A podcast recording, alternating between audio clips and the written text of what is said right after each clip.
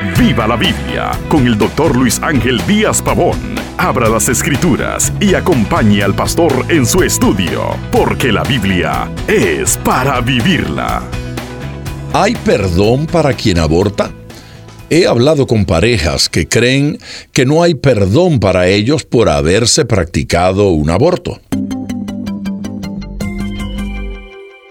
Comienzo por enfatizar que el perdón de Dios es abundante y disponible para toda persona y por todo pecado que se ha cometido.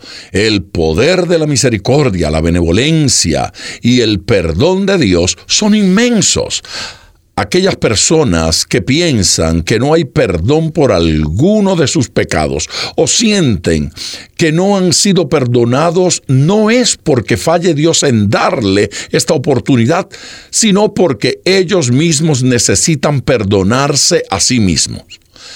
Primera de Juan, capítulo 1, versículo 9 declara, si confesamos nuestros pecados, él es fiel y justo para perdonar nuestros pecados y limpiarnos de toda maldad. El Dios de la Biblia es perdonador pero se requiere confesión de las ofensas que hemos cometido. Dios asegura que habrá perdón y limpieza para que andemos en luz. El perdón se acepta por fe. Aún para los que no se sientan perdonados, si han confesado y se han arrepentido, el perdón es un hecho.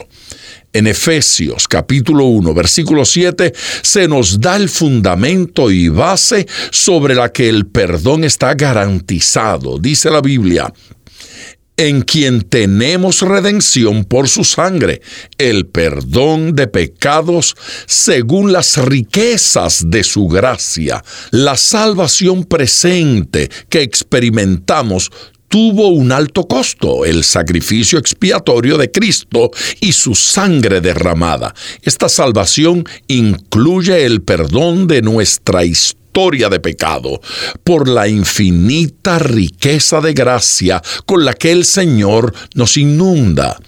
La sangre de Cristo es poderosa y asegura este perdón. El perdón que nosotros necesitamos y que deseamos no es solo un anhelo nuestro, sino de Dios mismo. Isaías capítulo 43, versículo 25 dice, yo, yo soy el que borro tus rebeliones por amor de mí mismo, y no me acordaré de tus pecados. El Señor se ha comprometido en borrar nuestros pecados por un atributo distintivo de su ser, el amor. Y no solo perdona, sino no los trae más a memoria. El perdón es una promesa del Señor para sus escogidos. De Dios procede la virtud de la fortaleza para los que están en angustia. Los que confían en Él recibirán nuevas fuerzas. La restauración de Dios para la que ha caído en este pecado implica un consuelo especial acompañado por el perdón al que hemos hecho referencia en Isaías capítulo 66, versículo 13. Claramente lo muestra cuando dice, como aquel a quien consuela su madre, así os consolaré yo a vosotros. Esto lo dice el Señor.